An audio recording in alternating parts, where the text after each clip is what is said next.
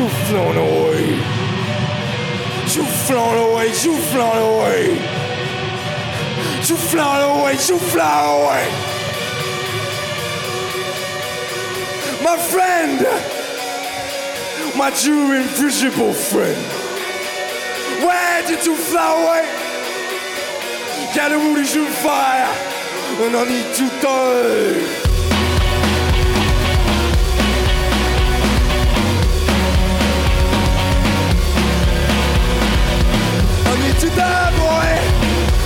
I need to die.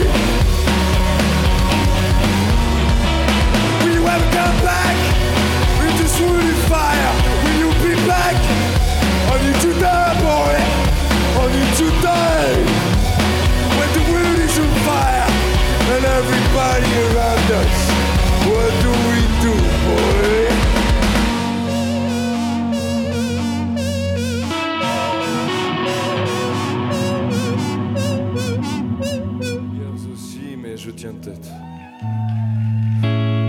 Ah, je me laisserai pas faire par cette amertume que je connais. Et c'est alors qu'un homme vient me voir. Le teint un peu palo, pas très joasse. Il pose sa main sur mon épaule et me demande Mister, t'aurais pas une petite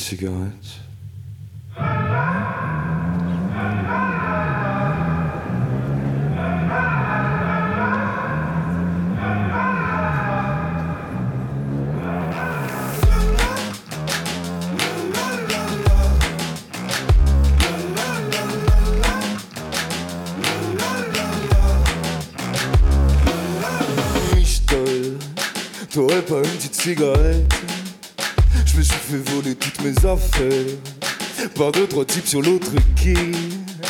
Est-ce que ça t'embête si je me bouge T'as aussi l'air d'une âme en peine.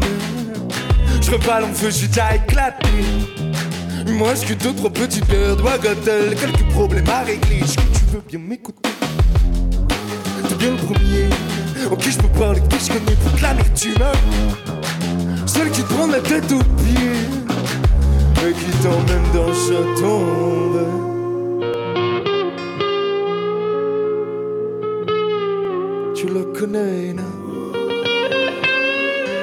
Elle fait parler d'elle tous les soirs. Elle fait parler d'elle tous les soirs.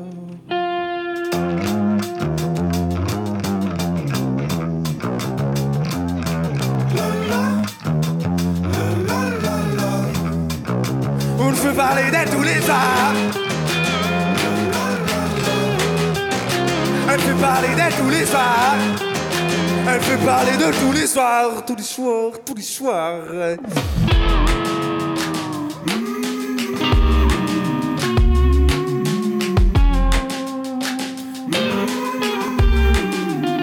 Il fait un temps j'avais la foi, ce qui fait trembler les murs. Un coup de prière et de joie. Un coup de mystère et de fortune, fort de toute. La main peu candide, dide, dide, dide, sans croire invincible. Je dois tellement depuis ma tour, sans autre couleur que l'enthousiasme. Mais tu sais bien comment ça se passe. Un jour tu craques et puis ça casse, ça te prend comme une cagasse. Autant retourner le crâne. Il te plus que cette amertume, cette putain d'amertume qui te prend la tête au.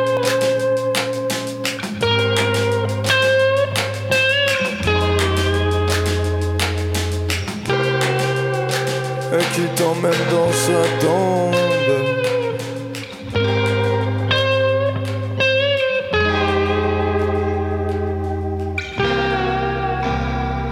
Tu la connais.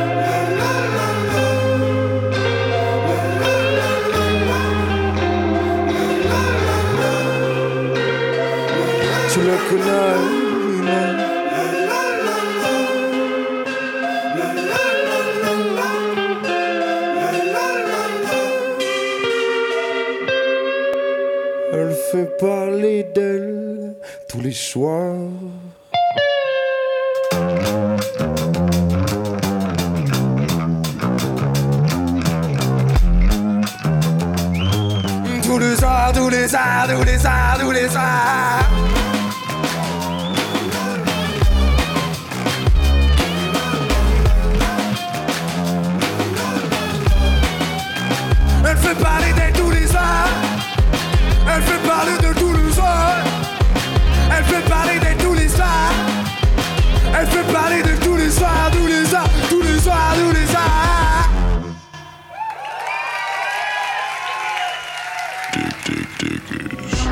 Venez d'écouter Dig Dig Diggers sur votre radio Ferrarock.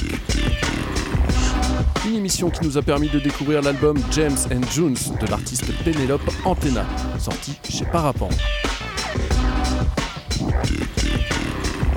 Puis c'est avec Zinda Reinhardt que nous avons pu échanger pour en apprendre un peu plus sur son album Zinda, sorti sur les labels Libertalia Music et Wiser Records. Et enfin, l'énergie de Liv Oddman captée lors de son showcase exclusif pour les radios Ferrarock lors de son passage au Printemps de Bourges 2023 pour clôturer cette émission. Retrouvez-nous la semaine prochaine pour de nouvelles découvertes Ferrarock dans l'émission Dig Dig Diggers.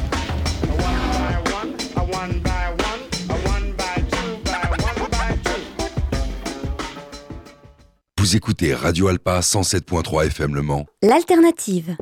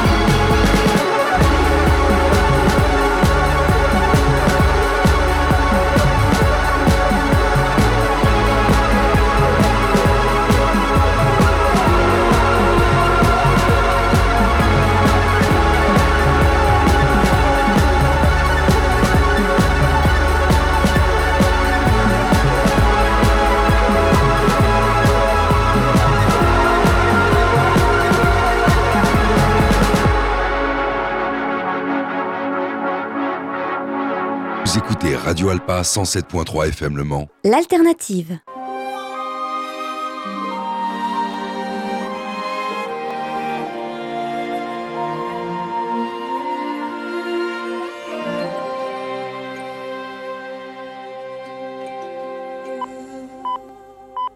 Midi, Radio Alpa 107.3 FM Le Mans. Un point sur l'info.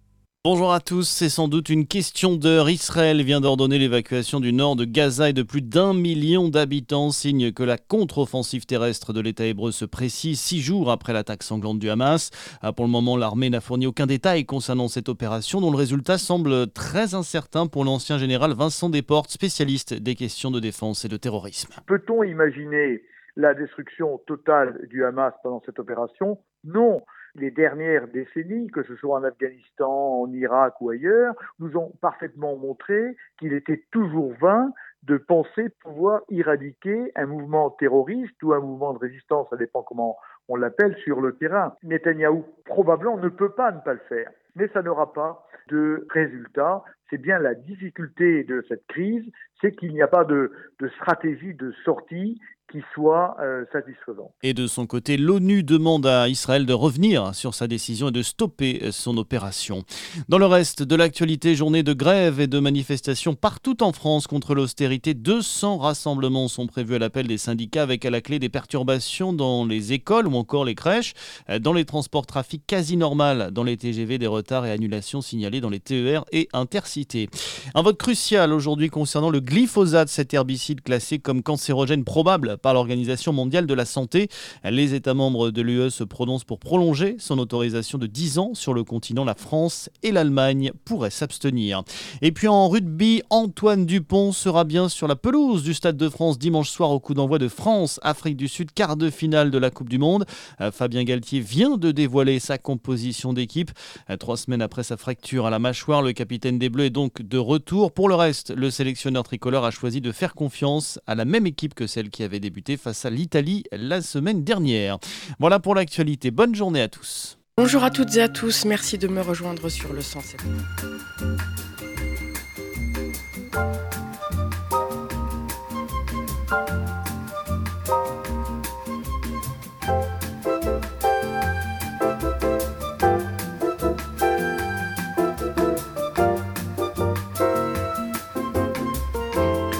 Bonjour, vous êtes sur Radio Alpa 107.3 FM Le Mans et c'est Clap, Clap, l'émission hebdomadaire consacrée à l'actualité cinématographique des écrans Manceau avec autour des micros Pierre Barry. Bonjour. Bonjour Pierre et Michel Lafont. Cette semaine, huit nouveautés sur les écrans Manceau. Le consentement, Expendable 4 ou 4, ça dépend. La Patte Patrouille, la Super Patrouille, le film. La fiancée du poète, Marilyn et son juge, Lost Country. Le ravissement, l'exorciste dévotion. Voilà pour la programmation musicale. Eh bien, on va aller picorer dans plusieurs films à l'affiche cette semaine et on va commencer cette programmation musicale par un titre qu'on entend dans Le Consentement, un titre de Barbara, euh, Mon enfance, sur Radio Alpa 107.3 FM Le Mans.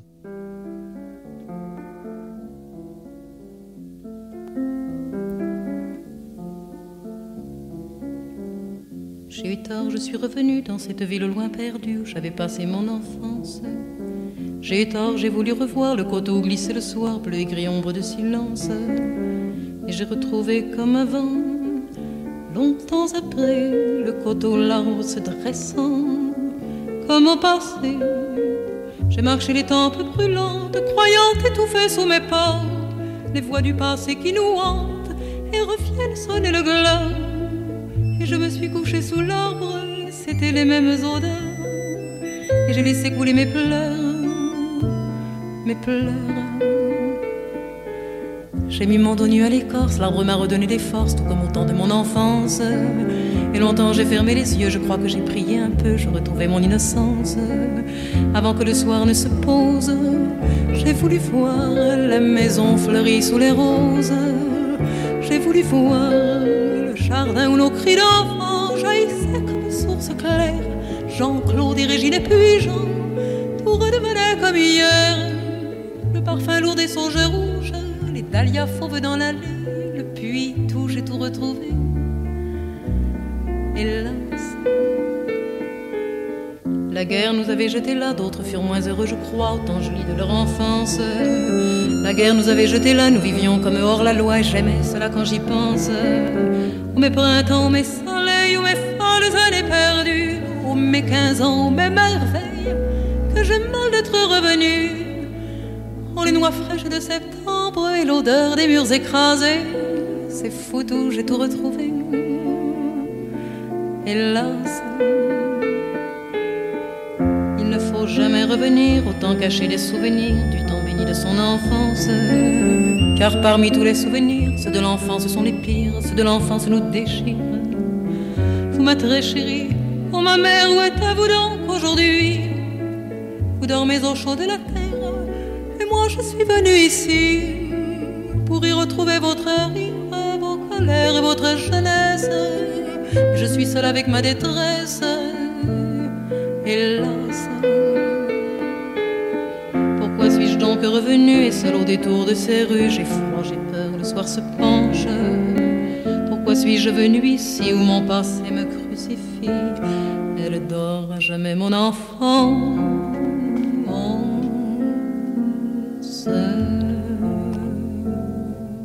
Barbara, mon enfance, un titre que l'on entend dans le film Le consentement. Et bien justement, c'est l'occasion d'en parler de ce fameux consentement.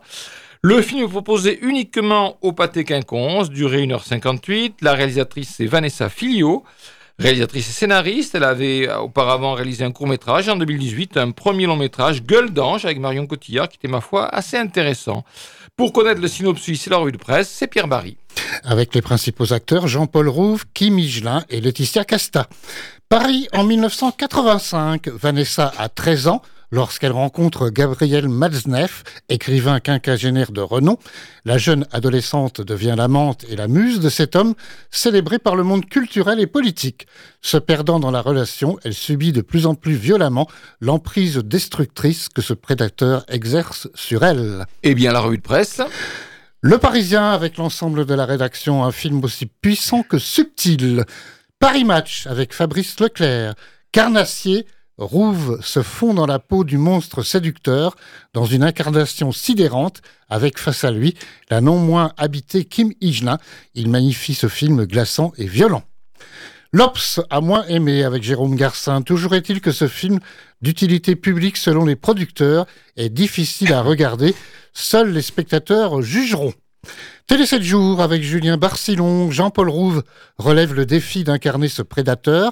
Avec beaucoup de subtilité, il en montre aux antipodes du brillant lettré monde inconnu le côté minable et pathétique. Télérama avec Guillemette Odissino. L'adaptation fidèle du récit de Vanessa Springora donne chair à la mécanique déployée par Gabriel Matzneff pour abuser d'une adolescente utile.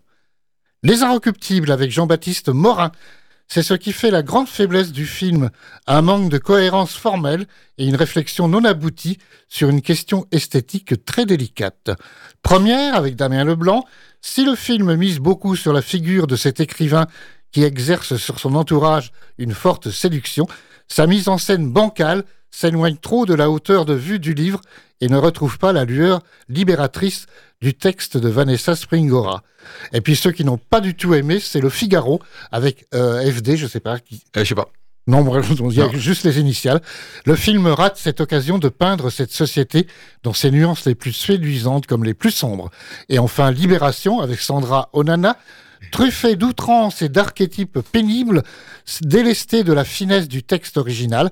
L'adaptation réalisée par Vanessa Fillot de l'ouvrage de Vanessa Springora inspire le malaise, malgré l'abnégation de Jean-Paul Rouve en Gabriel Malzneff. Voyez donc une euh, revue de presse partagée et donc euh, bah, on est en à Paris en 1985. Vanessa, c'est une adolescente de 14 ans, intelligente, très mûre pour son âge, férue de littérature, qui vit avec sa mère. Euh, sa mère, on ne sait pas très bien ce qu'elle fait. C'est une bourgeoise de- des beaux quartiers, mais je ne sais pas très bien. On ne dit pas quelle profession elle fait. Non, on sait Enfin, pas. bref, donc c'est comme ça. Euh, Paris, elle- elle habite dans, le beau, dans les beaux quartiers de Paris, certainement le 16e arrondissement ou le 6e, quelque chose comme ça.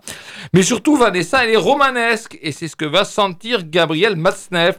Gabriel Matzneff, euh, c'est un quinquagénaire, euh, il est écrivain, écrivain célèbre dans le milieu germano-pratin, écrivain sulfureux, dont tout le monde sait qu'il est un pédophile. Il s'en cache d'ailleurs absolument pas dans ses écrits et bénéficie même de la protection du milieu politico-culturel de l'époque. Alors Gabriel jette son dévolu sur Vanessa et grâce à son sens aigu de la manipulation, il la place sous son emprise pour en faire son objet sexuel sous couvert de grand amour et il en fait aussi sa muse littéraire, si on peut dire, dans le sens où il raconte dans les détails les plus crus leur relation dans ces récits, euh, que ce soit journal ou roman. Voilà, donc Vanessa cède et s'enfonce dans cette relation toxique dont elle ne perçoit pas, du moins au début, justement cette toxicité. Alors c'est évidemment très intéressant parce que parce que dit le film d'une époque bien permissive en matière de mœurs, en tous les cas bien plus permissive en matière de mœurs que l'actuelle, enfin bien plus permissive du moins euh, parmi l'élite. hein. Je pense que euh, la majorité de la population euh, ne se complaisait pas dans ces histoires de pédophilie. Mais enfin bon, au moins dans une certaine élite, c'était plutôt, plutôt pas bien vu, mais en tous les cas, pas, pas condamné en tous les cas. Intéressant aussi par les mécanismes mis en œuvre pour la manipulation de cette jeune fille avec euh, cette alternance permanente du chaud et du froid dans cette relation de prédateur à proie, proie sexuelle, proie psychologique, proie intellectuelle. Alors en revanche, le titre, euh, au moins pour le film, parce que moi j'ai pas lu le livre, hein, mais le titre Le consentement me paraît peu approprié parce que la question du consentement, bah, il en est finalement assez peu question. C'est l'emprise qui paraîtrait être un titre plus justifié parce que si à l'évidence Matzneff est un pervers manipulateur, le doute qu'on peut avoir sur la sincérité de son amour est assez vite balayé quand on voit qu'il entretient plusieurs relations du même type avant celle avec euh, Vanessa et même simultanément. Et après? Et même après, bien entendu. Donc Jean-Paul Rouve, donc lui, il est glaçant, terrifiant, cauteleux, rusé, machiavélique, monstrueux, mais aussi pitoyable par instant. Voilà. Et puis il y a Kimi Gelin. Kimi Gelin, c'est la victime qui subit. Et puis Laetitia Castal. Laetitia Castal est excellente en mère, qui au début quand même plutôt complaisante, mais qui va être aussi vite dépassée par la situation et qui sent sa fille en danger sans pouvoir véritablement l'aider tant celle-ci est subjuguée. Voilà, donc, euh, alors, sauf peut-être les 15 dernières minutes qui m'ont paru un petit peu confuses, un petit peu confuses, je dirais, le film fait preuve d'un- d'un vrai point de vue aussi dans sa mise en scène, en filmant la plupart du temps au plus près des personnages, sans échappatoire, comme pour montrer l'enfermement de Vanessa, prise dans les griffes de son prédateur. C'est un film fort, c'est un film à voir. Qu'en penses-tu, Pierre? Ah, tout à fait, oui. Ce film, euh, on l'a vu dans les critiques, est adapté d'un roman choc de Vanessa Springora. Il est paru en 2020, donc c'est assez récent. Vanessa, c'est aussi le prénom de la réalisatrice et également le prénom de l'héroïne, interprétée par une Kim Higelin, la petite fille de oui. Jacques, exceptionnelle de beauté et de vérité. Ces expressions du visage, souvent filmées en gros plan, qui vont de sourire aux larmes, son regard qui en dit long sur ses émotions. On l'avait déjà remarqué d'ailleurs en 2020 dans un film un petit peu dans le même genre, dans Clèves, où elle jouait déjà une adolescente à la découverte de la sexualité. Et que dire de Jean-Paul Rouve, méconnaissable, le crâne rasé Alors là, on est très très loin des tuches. hein. Ah oui, c'est clair. Ici, c'est dramatique. Ici, c'est la quinca cynique, c'est le quinca, pardon, cynique et prédateur, ayant d'ailleurs réellement existé, puisque l'on voit dans le film un extrait de l'émission de Bernard Pivot. Mais pas ayant réellement existé, il existe toujours, il est toujours vivant. Oui, il existe toujours. hein. Mais enfin bon, à l'époque du Oui. moins. Euh, bref, ce long métrage, pour moi, est l'un des films de l'année 2023, bah oui, je le dis, qui nous plonge dans l'excellence. Alors, post-scriptum quand même, ce film est interdit au moins de 12 ans. Ben oui, oui, oui. Et on peut le voir uniquement au pâté Au quinconce. pâté, oui. Alors par contre, Expendable 4, ça vous pouvez le voir au Colisée, au Méga CGR et au pâté. Alors au Colisée, il y a au moins une séance par jour, je pense, en VO. Au pâté, pas du tout. Et au, euh, Méga, une de, temps en temps, c'est pas absolument certain. C'est un film euh, américain, 1h43, son réalisateur Scott Vaux. Euh, c'est un réalisateur, monteur, cascadeur à l'origine. Il est né en 70.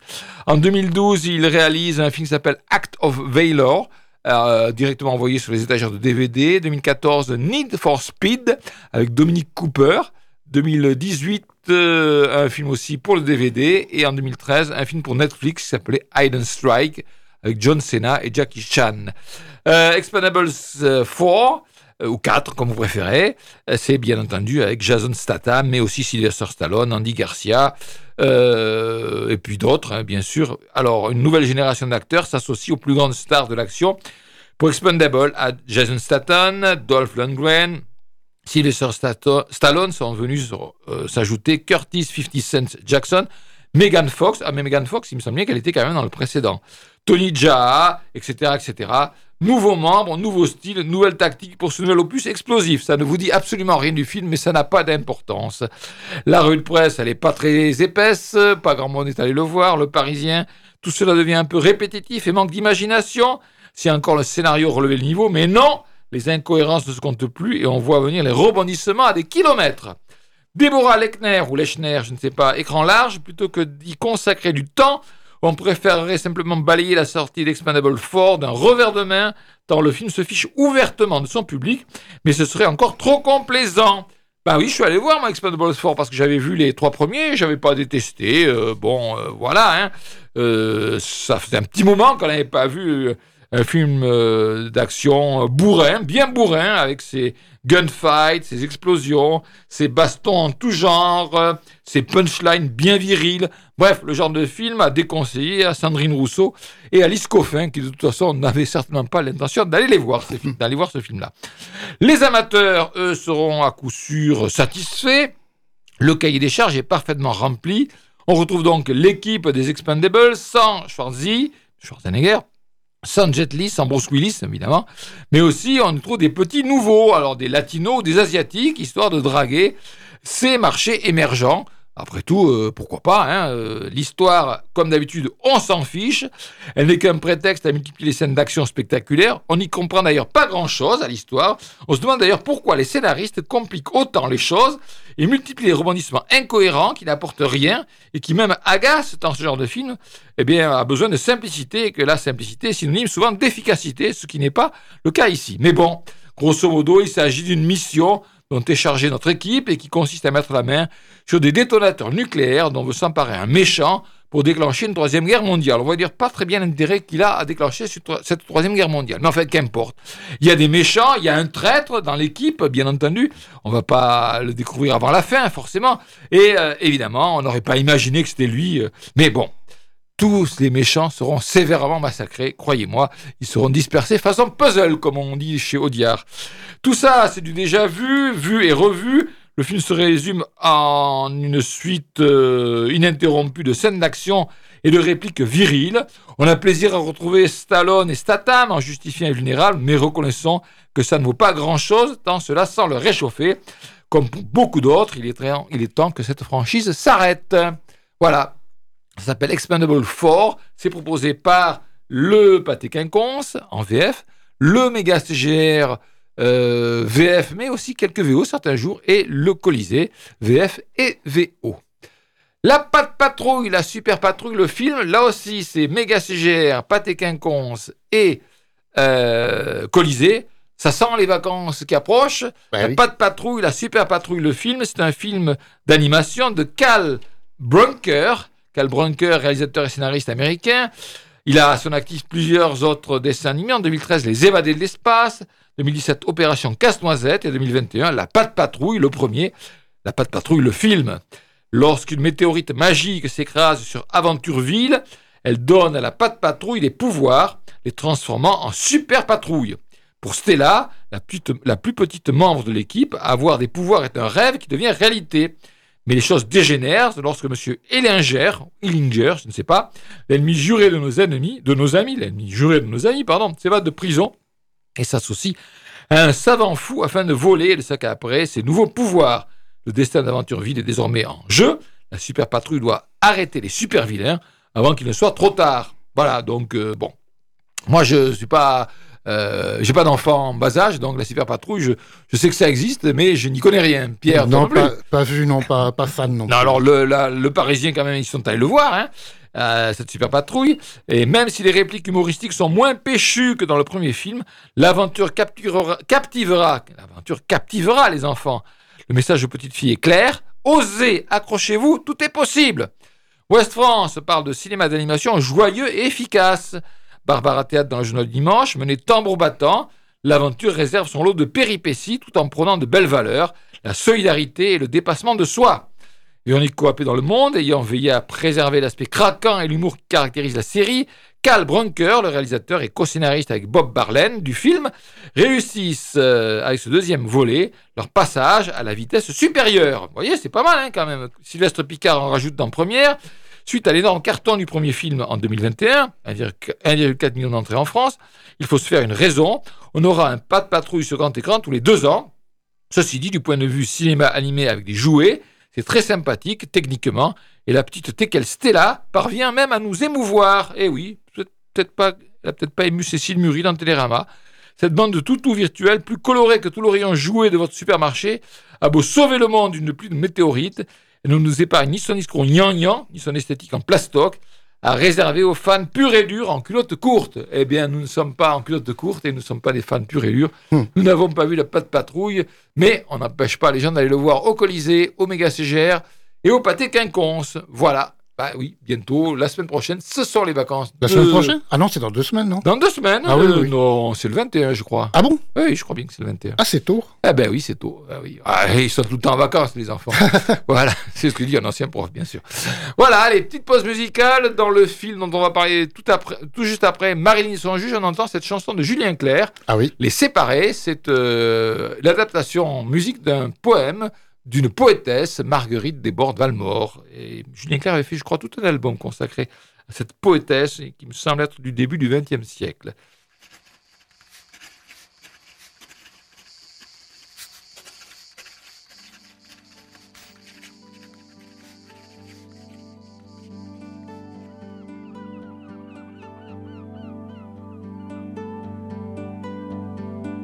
N'écris pas, je suis triste et je voudrais m'éteindre.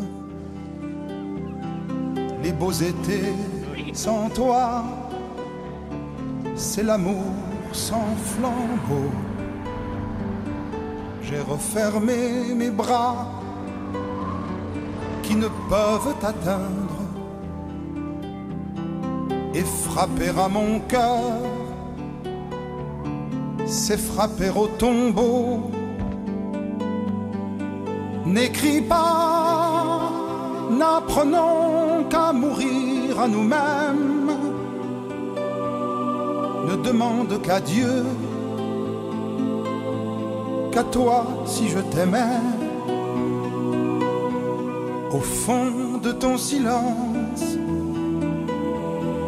écoutez que tu m'aimes c'est entendre le ciel sans y monter jamais.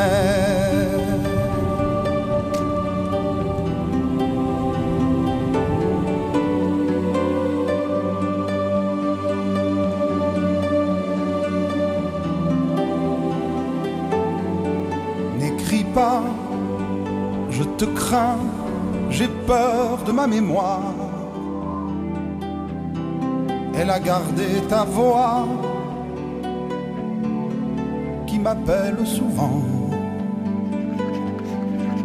Ne montre pas l'eau vive à qui ne peut la boire. Une chère écriture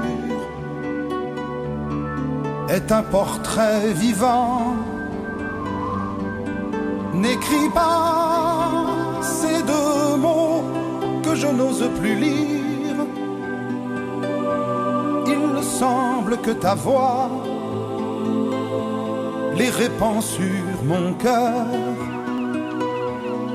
que je les vois briller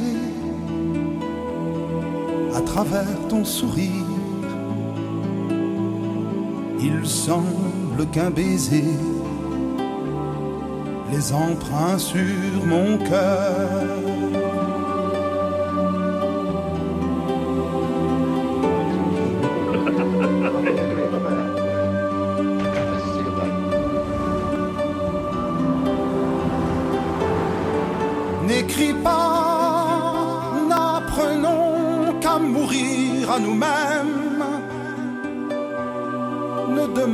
Qu'à Dieu,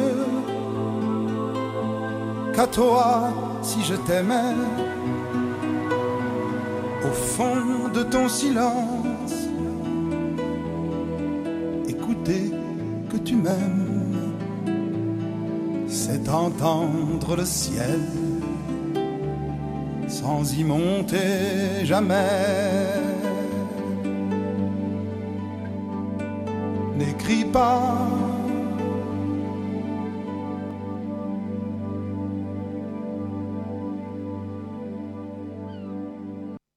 Les séparés, Julien Clerc, on va tout de suite faire des rectifications. C'est pas Marguerite, c'est Marceline des Bordes Valmore. Et je pensais que c'était début du XXe siècle, mais pas du tout. c'est plutôt début du 19e siècle, Ah. puisque les dates de naissance c'est 1786 et de mort 1859. Voilà, donc Marceline, et non pas Marguerite, je sais pas pourquoi je dis Marguerite d'ailleurs, euh, déborde Valmore, euh, un titre que l'on entend dans le film Marine et son juge. On en parle dans 5 minutes de Marguerite et son juge. On commence, euh, je dis Marguerite encore, qu'est-ce que j'ai avec Marguerite Moi, Marine et son juge. On commence par La fiancée du poète. La fiancée du poète, c'est un film de Yolande Moreau. Il est proposé par les cinéastes avec, euh, ma foi, deux séances par jour. Ce film dure 1h43. Yolande Moreau, bien entendu, elle est connue comme actrice, mais aussi réalisatrice et scénariste. Elle est belge, elle est née en 1953. Elle a à son actif déjà deux longs métrages avant celui-ci. En 2004, Quand la mer monte, avec Olivier Gourmet et elle-même, et en 2013, Henri avec Pipo Del Bono et Jackie Berroyer. Mais en tant qu'actrice, on l'a vu récemment, par exemple, dans Le Principal, dans L'Envol, dans La Bonne Épouse, dans Zai Zai Zai, dans I Feel Good, etc., etc. Le film dure, je répète, donc 1h43. Amoureuse de peinture et de poésie, Mireille s'accommode de son travail de serveuse à la cafétéria des Beaux-Arts de Charleville, tout en vivant de petits larcins et de trafic de cartouches de cigarettes. N'ayant pas les moyens d'entretenir la grande maison familiale des bords de Meuse dont elle hérite, Mireille décide de prendre trois locataires, trois hommes qui vont, bouleverser sa routine et la préparer sans le savoir au retour du quatrième, son grand amour de jeunesse, le poète. 20 minutes car Olivier parle d'une comédie optimiste et joyeusement frappadingue. Céline Rouden-Lacroix, l'actrice et réalisatrice, nous embarque dans un univers poétique qui transforme le quotidien le plus prosaïque en un monde enchanteur, peuplé de faussaires et d'originaux qui repeignent la vie aux couleurs de leurs rêves. Adrien Gombeau, dans Les Échos, la comédienne et réalisatrice de Quand la mer monte, signe un troisième long métrage loufoque et doux, hymne poétique aux troupes et aux rêveurs. Pascal Vergerot dans Ouest France déclare que c'est un film tendre et décalé. Jérémy Couston dans Télérama, Yolande Moreau mêle avec bonheur comédie sociale et réalisme poétique. Réalisme poétique. Valérie Beck dans Le Figaro, pour son troisième film, l'actrice et réalisatrice, une fable à son image un peu foutraque et follement attachante. Véronique Coapé dans Le Monde, dans La fiancée du poète, on bricole, on s'adapte selon les moyens du bord, on s'arrange avec le réel, quitte à s'inventer des pans de vie, rendre celle-ci plus belle. Le cinéma n'est rien d'autre. Yolande Moreau en fait son affaire, nous montre que, au fond, chacun se fabrique sa petite fiction. Les cahiers du cinéma, euh, en dire sur soi, mais pas trop, et via les autres, la fiancée du poète vaut surtout comme un autoportrait rêvasseur, épuré de tout narcissisme. Nicolas Chalère dans l'Obs, on ne doute pas de l'amour sincère de l'actrice et ex des chiens pour les éclopés du droit chemin qui s'inventent des vies plus belles. Encore aurait-il fallu l'écrire et le mettre en scène, cet amour, ainsi que son personnage de pour lonesome hippie, avec plus d'allant et d'inspiration que dans ce plat poème digne d'un téléfilm François Ardenne. C'est dur ça. Didier Perron, Libération, le film souffre terriblement d'être ainsi ballotté entre deux eaux, ni véritablement fiction utopique et chaleureuse sur la constitution d'une communauté ou d'une famille alternative, ni comédie potentiellement féroce sur un désir très égoïste d'échapper à la solitude au détriment de tous ceux qu'elle accepte puis critique. Voilà. Je ne suis pas allé voir La fiancée du poète parce que je ne suis pas très fan de Yolande Moreau je ne suis pas très fan de son univers. C'est un peu comme euh, Aki Kaurismäki, j'ai des problèmes avec certains, notamment le côté un peu fantaisie poétique. Je ne suis pas du tout poète, moi. Voilà, donc le film est proposé par les cinéastes, uniquement les cinéastes, deux séances par jour. Marilyn et son juge, le voilà, le moment d'en parler de Marilyn et son juge. C'est un film qui est proposé au Méga CGR et au Pâté Quinconce. C'est un film de Jean-Pierre Améris. Jean-Pierre Améris, c'est un réalisateur scénariste né en 61. On le connaît. En 94, il réalise le, beau bateau du mariage, le bateau de mariage, pas du mariage, le bateau de, de mariage, avec Florence Pernel et Laurent Grévy, qui étaient tout jeunes à l'époque. 96, Les Aveux de l'innocent avec Bruno Puzzolo. Qu'est-ce qu'il devient, Bruno Puzzolo Ça fait longtemps qu'on n'en a pas entendu parler. Euh, 98, Mauvaise fréquentation avec euh, Lou Doyon et Maud Forger. 2001, C'est la vie avec Lucien Jean-Baptiste, Jacques Dutronc, Sandrine Bonner. 2003, Poids léger avec Bernard Campan et Nicolas Duvauchel. 2006, Je m'appelle Elisabeth avec Stéphane Fraisse et Yolande Moreau. 2010, Les émotifs anonymes, qui je pense est son plus grand succès jusqu'à maintenant, avec Isabelle Carré et Benoît Poulvorde. 2012, L'homme qui rit avec Depardieu et Marc-André Grondin. 2014, euh, Marie Heurtin avec Isabelle Carré. 2015, Une famille à louer avec Benoît Poulvorde et Virginie Efira. 2017, Je vais mieux avec Eric Elmosnino et Harry Habitant. 2018, Illettré, euh, qui était un téléfilm hein, avec Kevin Azaïs. 2020, Profession du père avec Benoît Poulvord et Audrey Dana. Et 2021, Les Folies fermières, une fantaisie avec Alban, Ivanov et Sabrina Ouazani. Pierre nous en dit plus sur euh, et son juge. Avec les principaux acteurs euh, Louane Emera, Michel Blanc et Victor Belmondo. Marilyn, en deux mots, hein, Marilyn. Marie-Lynn. 20 ans, est une serveuse énergique et bruyante. Sa rencontre avec un juge bougon et déprimé qui l'engage comme chauffeur va bouleverser sa vie. Le journal du dimanche avec Stéphanie Belpêche, le scénario au dialogue mordant et la mise en scène délicate de Jean-Pierre Améris forment un véritable écrin pour les acteurs dans ces récits d'émancipation, sans arrêt entre légèreté et gravité, plein de charme et d'émotion. Télérama, ah, Télérama aimé pour une fois, avec Guillemette Odistino, une comédie charmante de Jean-Pierre Améris où affleure la mélancolie. Et puis ceux qui aiment moins, c'est le Figaro, avec CJ, encore des initiales. La sincérité et la spontanéité de Louane et Michel Blanc ne suffisent pas entièrement à nous convaincre de la véracité ou de la portée du propos prévisible. Ce joli duo tourne un peu trop en rond. Le Parisien, avec l'ensemble de la rédaction, le film n'évite ni quelques invraisemblances ni les clichés. Le tandem Louane-Michel Blanc fonctionne néanmoins et le film se révèle parfois drôle et vraiment touchant. Télé 7 jours avec Julien Barcillon. Beaucoup de bons sentiments, des maladresses aussi, mais aucune mièvrerie ne vient ternir l'humanité revigorante et les bonnes ondes qu'il nous offre. Ouest France avec Thierry Chaise. Les personnages sont trop archétypaux, mais le duo Blanc-Louane gomme nombre de ses défauts. Et puis celui qui n'a pas aimé, c'est le journal La Croix avec Corinne Renou-Nativelle. Cette adaptation du roman de Muriel Magellan, Changer le sens des rivières, empile les clichés tout en évoquant la pesanteur des déterminismes sociaux. Voilà, Marilyn et son juge, c'est proposé par le Pâté Quinconce, c'est le méga CGR. C'est un film basé sur le schéma classique de deux personnages qui n'auraient jamais dû faire un bout de chemin ensemble, tant euh, tous les opposent, l'âge, euh, le milieu social, le sexe, puisque c'est un homme et une femme, une jeune femme, mais qui, au bout du compte, vont s'apprivoiser et s'enrichir mutuellement l'un l'autre de leurs différences pour être meilleurs à la fin de l'histoire, car ayant résolu leurs problèmes personnels grâce à leur entraide. Voilà. Alors d'un côté, il y a Marilyn, une jeune fille euh, joyeuse, euh, issue d'un milieu populaire, serveuse dans un bar-restaurant, qui se retrouve devant la justice pour une petite altercation. On va, va pas vous expliquer pourquoi, mais enfin bon. De l'autre, eh bien, il y a un vieux juge bougon qui l'engage comme chauffeur. On voit pas très bien pourquoi, mais enfin passons. Bon, la situation de départ est quand même assez peu probable et pas très très crédible, mais il faut partir de ce postulat et l'accepter, et ainsi on appréciera ce film doux amer, aux scènes parfois touchantes, avec des personnages bien dessinés, les deux protagonistes principaux, mais aussi euh, le père de Marilyn, euh, ancienne docker, handicapé suite à un accident du travail, c'est euh, un très bon rôle. D'autres sont moins, moins bons. Je trouve la, la sœur de Marilyn, dans l'épisode la concernant, aurait pu être coupée euh, totalement au montage sans que ça puisse vraiment nuire au récit. Enfin bon, il y a surtout Louane Emera et Michel Blanc qui sont parfaits dans ce film plein d'émotions et d'espoir. C'est ce qu'on appelle un feel-good movie, vous savez. Hein. Bon, bien sûr, c'est un peu trop beau pour être vrai. On sait très bien dès le départ comment cela va finir par un happy end. Les bons sentiments font rarement les grands films, mais on passe quand même un moment agréable sur ce film qu'on appelle un film de seconde chance, même si on aurait sans doute aimé que cela soit un peu plus profond, notamment la dimension sociale du film étant plus une toile de fond que euh, la priorité des auteurs. Pierre. Alors, adapté du roman de Muriel Magellan sous le titre Changer le sens des rivières. Puis en fait, euh, ce titre a changé en 2023. C'est devenu Marilyn et son juge, sans doute peut-être à cause du film. Ce film nous permet d'apprécier Anne Péchert, alias Louane Emera. Bah oui, c'est son vrai nom en fait. En tant que comédienne, sa fraîcheur et sa spontanéité nous charment dans la vie comme dans cette fiction où les deux apparaissent. Son copain est interprété par Victor Belmondo. Alors je vais encore dire là, le petit-fils de oui. Jean-Paul. Et surtout, on est touché par Michel Blanc dans un rôle sérieux et dramatique. On est très loin des bronzés, Et de évidemment. Duss. Voilà.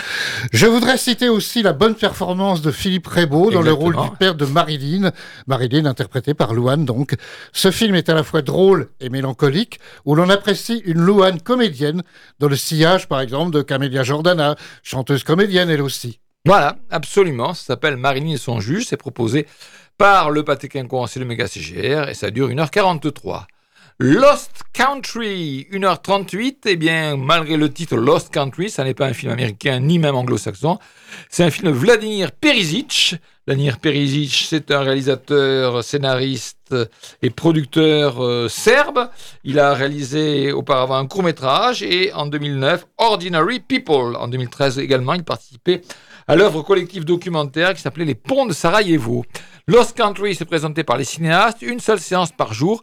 On est en Serbie, 1996, dans le feu des, manifestations étudiantes contre le régime de Milosevic. Déchiré entre ses convictions et l'amour qu'il porte à sa mère, porte-parole du gouvernement, Stéphane, 15 ans, mène sa propre révolution. Mathieu Macheret dans le monde, d'une esthétique mate et granuleuse, tourné en pellicule 16 mm, le film s'enfonce au rythme de la chronique dans les demi-teintes automnales, tout en fines nuances d'amertume et de mélancolie. Olivier de Bruyne dans Les Échos a aimé un film subtil et émouvant. Estelle Aubin en première, chaque scène est un tableau ou une nature morte. Il y a des cloisons, une vitre, un mur, des mouvements fluides et colorés, et toujours cette lumière qui vient d'on ne sait où. Récompensé du prix de la révélation de la semaine de la critique de Cannes, Lost Country fait de l'adolescence un abîme silencieux. Étienne Sorin dans Le Figaro, Vladimir Perisic a une connaissance intime de la République serbe de Bosnie dans les années Milosevic. Il en tire un récit très sombre. Le Parisien, si la reconstitution historique frôle la perfection, les très réussies scènes de manifestation en mettent plein les yeux et les oreilles, on est moins convaincu par les boudeuses du jeune comédien Jovan Djinic. L'élo Jimmy Battista dans Libération, malgré un regard inspiré sur la Serbie du milieu des années 90, le récit d'un adolescent déchiré entre ses convictions politiques et l'amour pour sa mère se perd dans des scènes inutilement étirées les personnages s'étiolent. Voilà, eh bien, Lost Country, vous irez vous faire une opinion sur le film en allant le voir ou pas au cinéaste avec une seule séance par jour. La femme, c'est le titre du groupe euh, dont on va entendre un titre, Itu te vas. C'est un titre qu'on entend dans le film, on en parlera juste après. Le ravissement, c'est sur Radio Alpa 107.3 FM Le Mans. La femme, c'est pas un groupe de femmes, c'est un groupe d'hommes, je crois. Itu te vas sur Radio Alpa 107.3 FM Le Mans.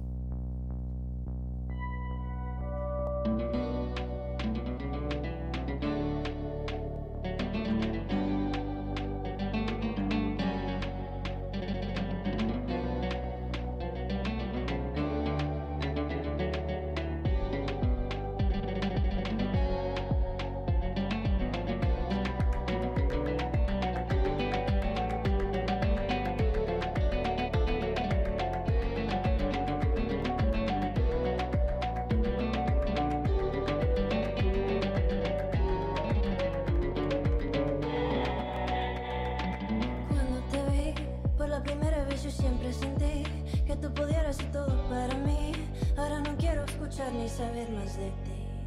Cómo sufrí, pero yo sé que el amor es así. Todas las veces que me encuentro aquí, ya no quiero más. Y tú te vas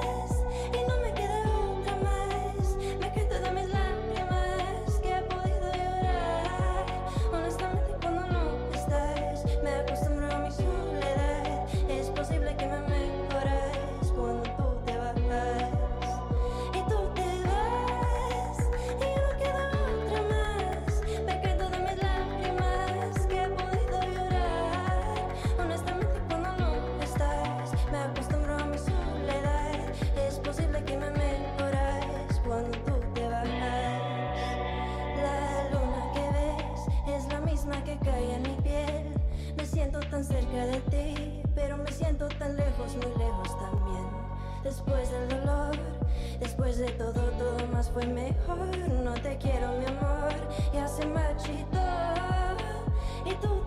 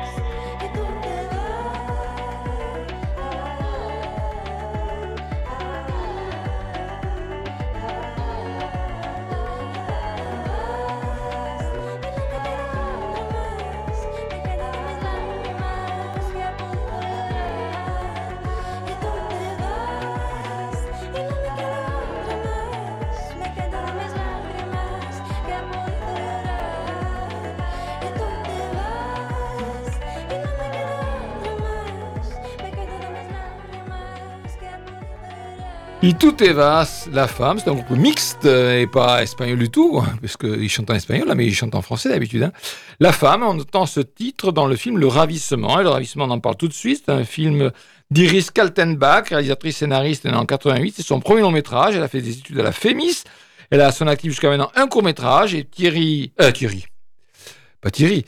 Pierre va vous en dire plus euh, sur le synopsis et la revue de presse de ce film qu'on peut voir uniquement au cinéma, les cinéastes avec deux séances par jour. Avec les principaux acteurs, Afsia Herzi, Alexis Mananti et Nina Meurice. Alors là, je sais pas si c'est la petite arrière-petite-fille de... Ah, de Paul Meurice Non, je crois non, pas. non, c'est Non, juste un hasard. Non, je sais pas. Synopsis. Comment la vie de Lydia, sage-femme très investie dans son travail, a-t-elle déraillé? Est-ce sa rupture amoureuse, la grossesse de sa meilleure amie Salomé, ou la rencontre de Milos, un possible nouvel amour Lydia s'enferme dans une spirale de mensonges et leur vie à tous bascule. Alors il y a beaucoup de bonnes critiques sur ce film, et je vais terminer par le vilain petit canard. L'humanité avec Fabio Patarin, d'une maîtrise et d'une élégance rare, le premier film d'Iris Kaltenbach se présente comme un thriller intime parcouru par le rapport ambigu à la maternité et à la culpabilité. 20 minutes avec Caroline Vier, un drame poignant. Elle, avec Françoise Delbecq, on est subjugué par Afsia Herzi, magnifique dans ce rôle ambigu de mère par procuration, original et captivant. Ce premier film est une réussite. Le Figaro avec Néric Neuhoff, un film parfaitement maîtrisé et plein de promesses. Le journal du dimanche avec Baptiste Thion, il fallait une grande actrice pour se glisser dans la peau d'un tel personnage. Afsia Herzi, de tous les plans, livre l'une de ses plus belles prestations, incarnant avec une justesse remarquable sa complexité et son mystère. Le Parisien, avec l'ensemble de la rédaction, cet attachement à une héroïne hors la loi qui n'est jamais filmée avec un regard qui la juge, on le doit également à Afsia Herzi, phénoménale dans ce rôle pas facile et qui parvient à nous emporter avec un regard ou un silence, une comédienne habitée au service d'un film perturbant et magnifique. Les Inrecuptibles avec Marilou Duponchel, inspiré d'un fait divers, le ravissement d'un enchantement formel constant est traversé par de passionnants et bouleversants questionnements sur la maternité, l'amitié et ce qui fait lien. Il est surtout l'acte de naissance d'une cinéaste qui croit très fort dans le cinéma. Ouest France avec Michel Oriot, Afsia Herzi est parfaite. Télérama avec Jacques Maurice, un premier film ample et subtil à la mise en scène remarquable. Et puis celui qui n'a pas aimé, c'est le seul, Thomas Borès dans Première. Lydia, avec ses mystères et ses doutes, reste trop insondable. On finit par ne plus vraiment la suivre dans cette quête éperdue au pays du mensonge. Le ravissement est proposé au cinéma Les Cinéastes et dure 1h37. C'est l'histoire d'une femme qui commet un mensonge, un mensonge grave. On ne sait pas vraiment pourquoi, même si on peut émettre des hypothèses qui ont été évoquées dans le synopsis. Et elle s'enferme dans ce mensonge de façon pathologique. Lydia est une sage femme, euh, larguée par son mec. Elle fait la rencontre un soir, euh, quasiment par hasard, de Milo, un chauffeur de bus. Voilà, on dit pas chauffeur de bus, on dit machiniste, je crois qu'on dit ça comme ça dans le film. Elle couche avec lui, mais pour lui, il s'agit que d'un coup d'un soir. Lydia le perd de vue jusqu'au jour où elle le recroise, là aussi par hasard, dans un ascenseur de l'hôpital où elle travaille. Elle a un bébé dans les bras, c'est celui de sa meilleure amie Salomé, qui vient d'accoucher, mais elle fait croire à Milos que c'est son enfant. C'est le début d'un engrenage dont Lydia ne pourra pas sortir, s'enfonçant de plus en plus dans le mensonge et dans l'ambiguïté. Le film est raconté en voix off par Milos, et le film c'est le récit de ce mensonge, mensonge pathologique euh, ou manipulation, euh, on ne le saura jamais vraiment. Toujours est-il que ce déraillement est le cœur du film. euh, avec les, conséquences qu'il a sur les personnages, Lydia bien sûr, mais aussi Milos, qui se croit père et prend dès lors son rôle à cœur, et Salomé, qui, après une dépression postpartum, se voit dépossédée de son bébé. Le film est porté par Afsia Hersi, il n'y a pas de problème, elle est parfaite, tous les critiques l'ont souligné, parfaite en jeune femme, désespérée et complexe, dont on ne sait jamais les intentions véritables. C'est inspiré d'un fait divers.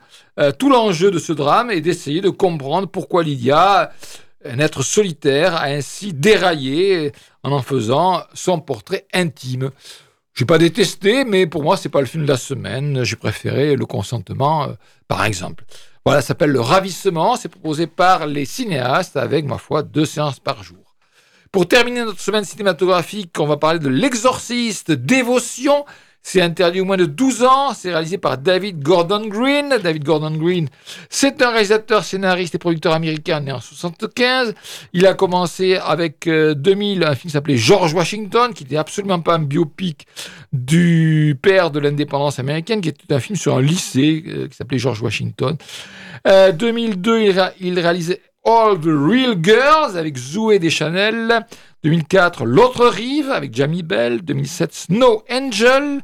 Euh, 2008, Délire Express avec James Franco et Seth Rogen. 2011, Votre Majesté avec James Franco et Danny McBride. 2011, Babysitter malgré lui avec Jonah Hill. 2013, Prince, Prince of Texas avec Emile Hirsch et Paul Rudd. Et puis ensuite, euh, 2015, Manglehorn avec Al Pacino, Holly Hunter. 2016, Our Brown is Crisis en VOD. Euh, Stronger en 2018 avec Jack Gyllenhaal. Et puis, et puis la trilogie de remake d'Halloween 2008. 2018 Halloween, 2021 Halloween Kills, 2022 Halloween Ends, toujours avec Jamie Lee Curtis. Et puis là aussi à son actif des épisodes de nombreuses séries télévisées. Voilà, bon, donc la filmographie de David Gordon Green. Le film, je répète, est interdit moins de 12 ans.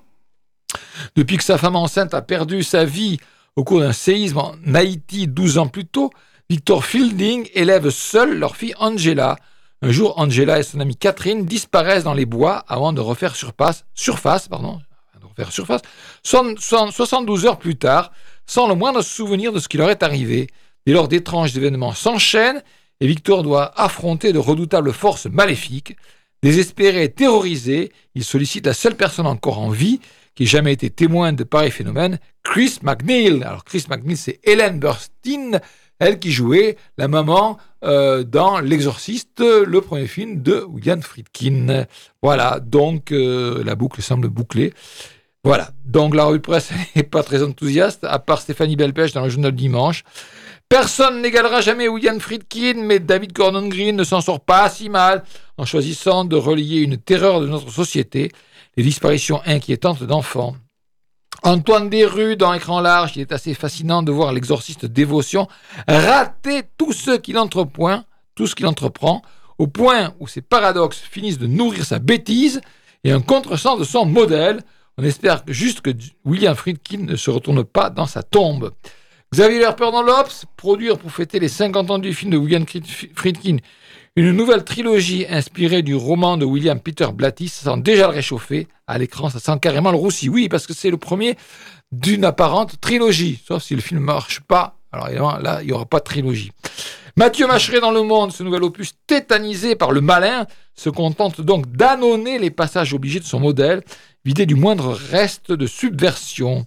Ouest France, on reste à des années-lumière du choc provoqué par le film de William, Fried, euh, de William Friedkin, voilà, pile 60 ans. Je ne suis pas allé voir l'exorciste de dévotion et je savais bien que Pierre n'irait pas non Ah, plus, c'est pas pas, mon son truc. genre C'est pas tout. mon truc, ça. Et là, le film, on peut le voir au Méga CGR et au Pâté Quinconce. Peut-être même on peut le voir au Colisée, ça serait à vérifier éventuellement. Voilà, ça s'appelle L'Exorciste. Avant de nous annoncer les films de la semaine prochaine, un autre titre que l'on entend dans le film Le Ravissement, là aussi c'est un jeune groupe français qui s'appelle Junior. Euh, là aussi un groupe mixte et le titre c'est Marabout. En entendant ce titre dans euh, Le Ravissement et là maintenant sur Radio Alpha 153 FM.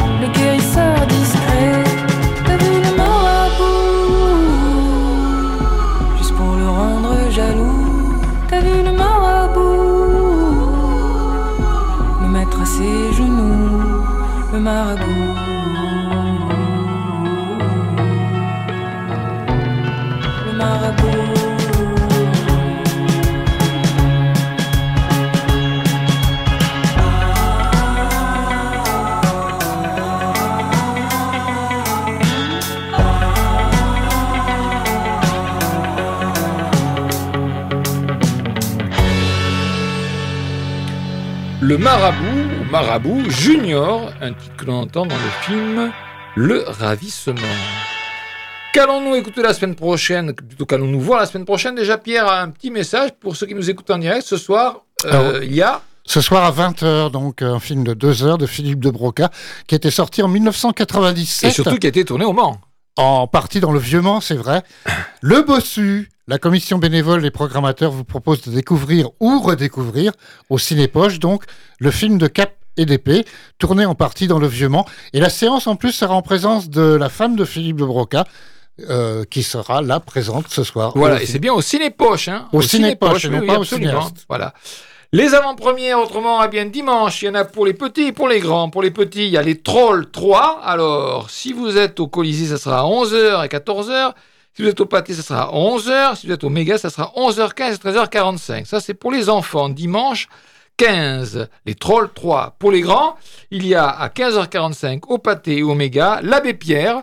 Euh, une séance un peu spéciale puisque euh, il y aura euh, après le film pas un débat parce que ça c'est c'est pas dans la salle que ça C'est se en passe, c'est- visio, c'est en oui. visio Oui. voilà absolument Avec l'équipe du film. Exactement. Et puis lundi, euh, lundi, je crois bien que c'est lundi, euh, 16, oui, c'est ça. Une année difficile, le film de Eric Toledano et Olivier Nakache qui sort le lendemain, enfin le surlendemain, le 18, qui sera proposé donc à 20h45 au Pâté Quinconce. Les films à l'affiche la semaine prochaine. Il n'y en a pas beaucoup, mais il y a du lourd. Donc Une année difficile de Eric Toledano et Olivier Nakache avec Pio Marmaille, Jonathan Cohen et Noémie Merlan. Moi, je l'ai vu. C'est pas le, le meilleur film de Toledano et Nakache, mais les acteurs sont excellents et euh, ça peut aller se voir. Et c'est rigolo en plus. Oui. Et alors, il y a surtout Killers of the Flower Moon. Alors, le Ah. pauvre film.